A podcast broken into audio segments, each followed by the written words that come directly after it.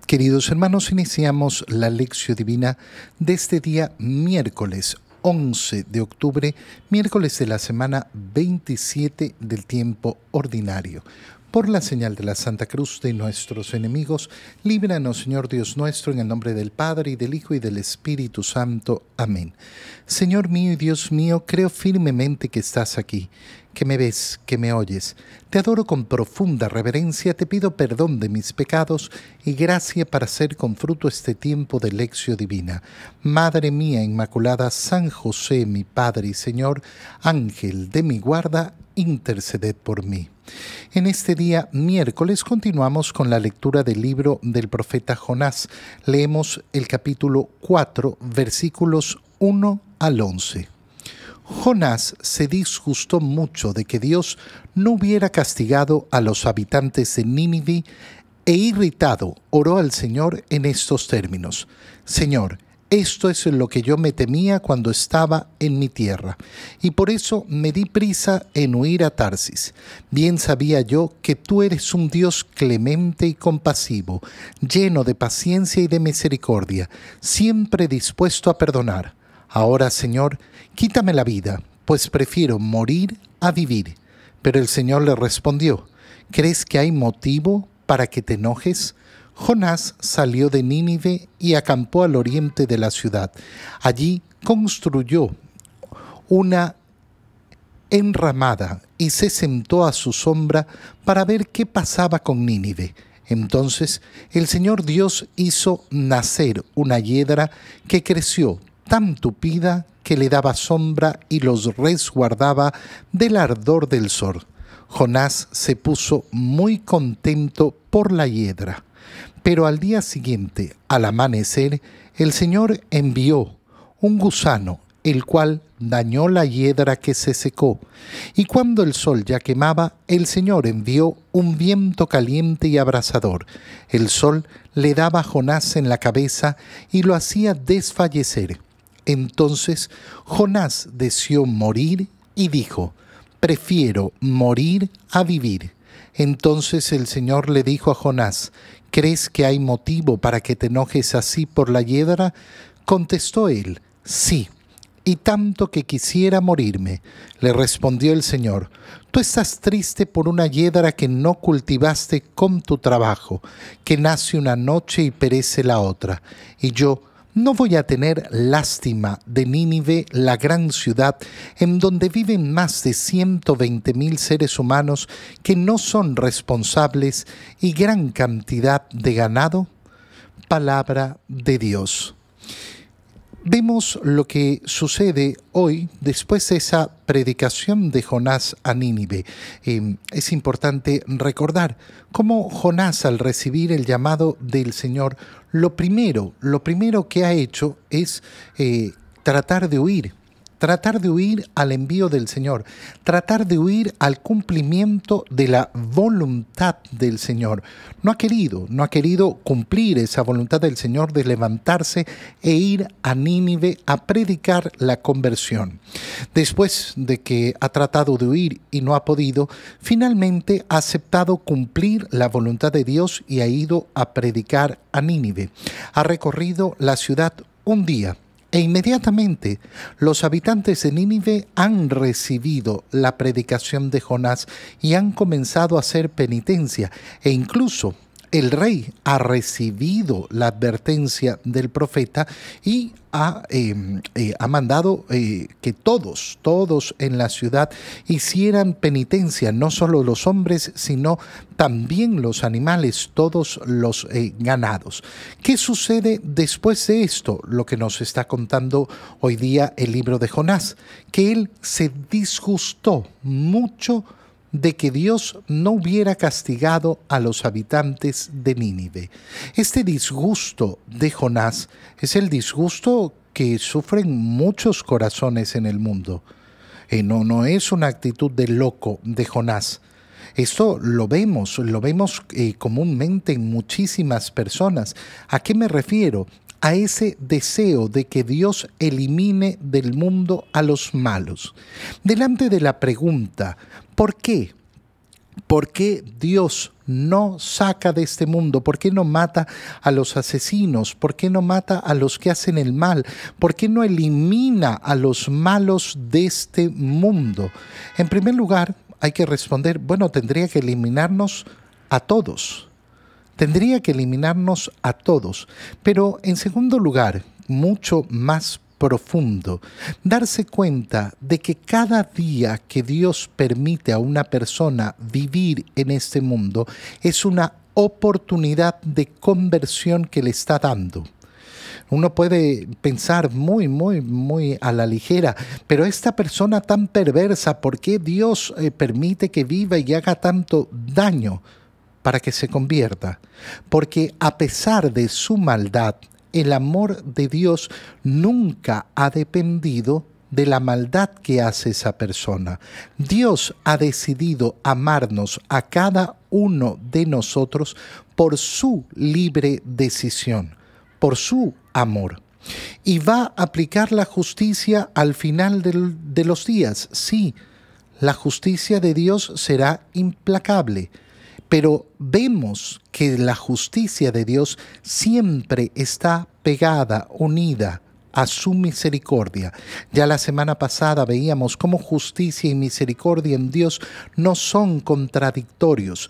Para nosotros, para nosotros nos parece que tiene que ser o uno o lo otro.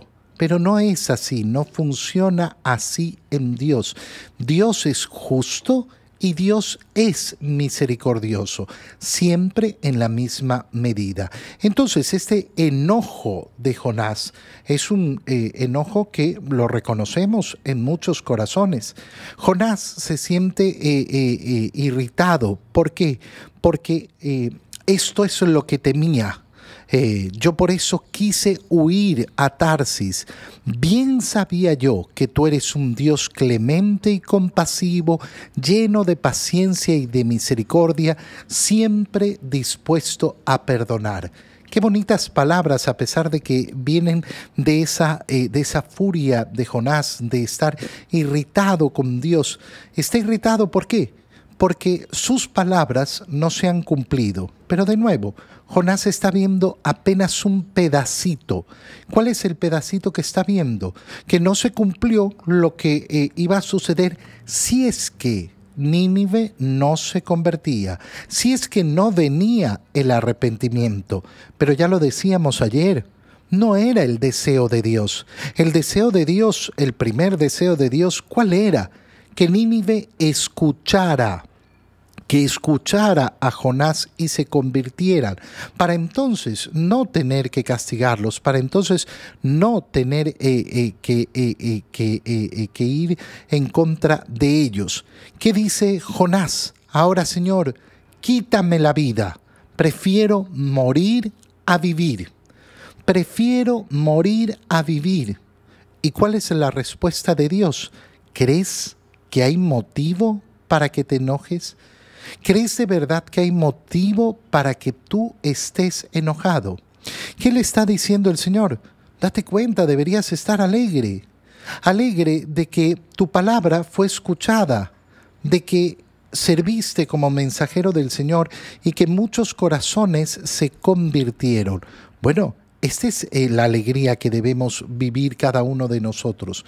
Qué bonito es tener esa alegría en el corazón saber que efectivamente una persona tiene la oportunidad de convertirse y cuando la aprovecha, nos tiene que llenar el corazón de alegría y nos tiene que llenar el corazón de esa esperanza de saber que yo también tengo la oportunidad siempre de cambiar. Y entonces viene la segunda parte, donde Jonás acampa al oriente eh, de la ciudad y allí construyó una enramada y se sentó a la sombra. Y entonces el Señor Dios hace nacer una hiedra que llena de alegría a Jonás, porque es una hiedra bien tupida que le daba sombra, lo resguardaba del ardor y del sol.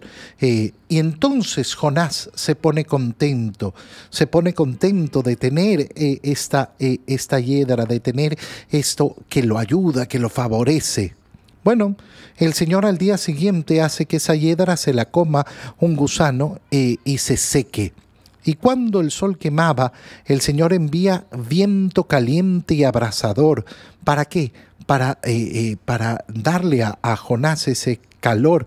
Y entonces Jonás pasa de nuevo, de la alegría a la tristeza. Deseo morir, prefiero morir a vivir.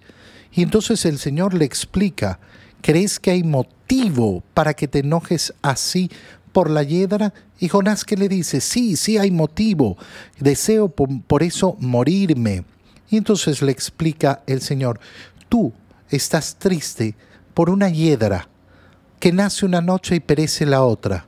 ¿Cómo yo no voy a tener lástima por los habitantes de Nínive? ¿Cómo no voy a querer su conversión?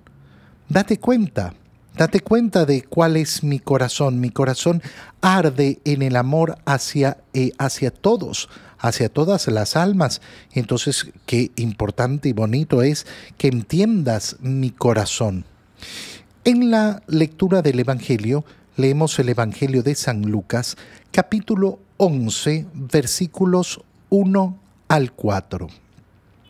Un día Jesús estaba orando y cuando terminó, uno de sus discípulos le dijo, Señor, enséñanos a orar como Juan enseñó a sus discípulos. Entonces Jesús les dijo, cuando oren, digan, Padre, santificado sea tu nombre, venga tu reino, danos hoy nuestro pan de cada día y perdona nuestras ofensas, puesto que también nosotros perdonamos a todo aquel que nos ofende, y no nos dejes caer en tentación. Palabra del Señor. Qué importante es darnos cuenta de cómo la oración tiene que ocupar un lugar central en nuestra vida. Se eh, acercan los discípulos al Señor, ¿por qué? Porque Jesús estaba orando. Ven al Señor orar. Ven al Señor orar. El Señor enseña en primer lugar hacer oración haciendo oración. Es decir, poniéndose como ejemplo. Y esto es sumamente importante. Sumamente importante, ¿por qué? Porque la escuela de la oración es esa. Yo no le puedo mandar a una persona, anda a hacer oración, si nunca le muestro cómo oro yo, cómo hago oración yo. Esto es tan importante eh, en el seno de las familias. ¿Por qué? Porque es la escuela propia de la oración. Muchos, muchos no saben orar porque en sus hogares no hubo escuela de oración. ¿Y cuál era esa escuela? Nunca vieron a sus padres orar. A mí me ha tocado muchas veces hablar con diferentes personas, sobre todo con jóvenes que me han dicho, yo nunca vi a mi padre haciendo oración. Nunca vi a mi padre de rodillas haciendo oración. Bueno, ese padre le ha quitado a su hijo eso que era tan básico, tan elemental, tan necesario y lógicamente no ha tenido esa escuela. Lo segundo eh, que hay que tener clarísimo es eh, fijarnos, Señor, enséñanos a orar como Juan le enseñó a sus discípulos. Es decir, que Juan, estamos hablando de Juan el Bautista, le ha enseñado a sus discípulos a hacer oración en el camino. Eh, en el camino del cristiano, entonces significa que es importantísima la escuela de oración que efectivamente necesitamos aprender a hacer oración. Pero aquí viene lo más precioso y lo más bello. ¿Por qué? Porque esta escuela de oración no es complicada. Esta escuela de oración no es difícil. Y esto es verdaderamente precioso. Fíjate bien, ¿qué es lo que les dice el Señor? Entonces Jesús les dijo, cuando oren, digan, Padre, santificado sea tu nombre, venga tu reino. Y les enseña el Padre nuestro. Pero es importantísimo que nos demos cuenta que lo que les está enseñando el Señor en primer lugar es cuando oren, hablen. Cuando oren, hablen. Porque la oración parte de esta premisa tan sencilla, de esta premisa que es eh, verdaderamente parte del ser humano. El ser humano aprende a hablar, aprende a hablar de pequeño y por eso motivamos a los niños a que hablen. Y efectivamente, una vez que sabemos hablar, podemos orar. Es que yo no sé hacer oración, habla. Habla con Dios. Cuando oren, digan. ¿En qué se basa la oración entonces? En hablar. En hablar con Dios. Por eso la definición de oración es así, tan sencilla. ¿Qué es orar?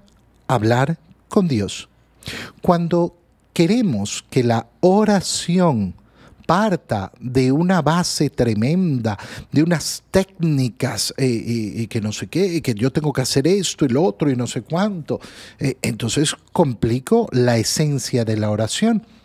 La esencia de la oración es justamente saber que Dios me escucha y que lo que yo tengo que hacer para que Dios me escuche es simplemente hablarle.